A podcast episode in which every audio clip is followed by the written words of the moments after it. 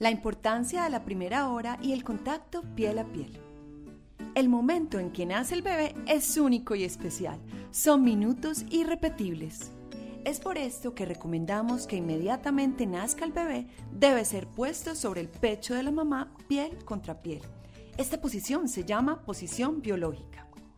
Es ideal hacerlo en la primera hora de vida, pues el contacto piel a piel activará el reflejo innato de búsqueda del pezón y poco a poco el bebé comenzará a desplazarse en busca de la areola, guiado por el contraste de color que ésta genera con la piel que la rodea y el olor de sus secreciones.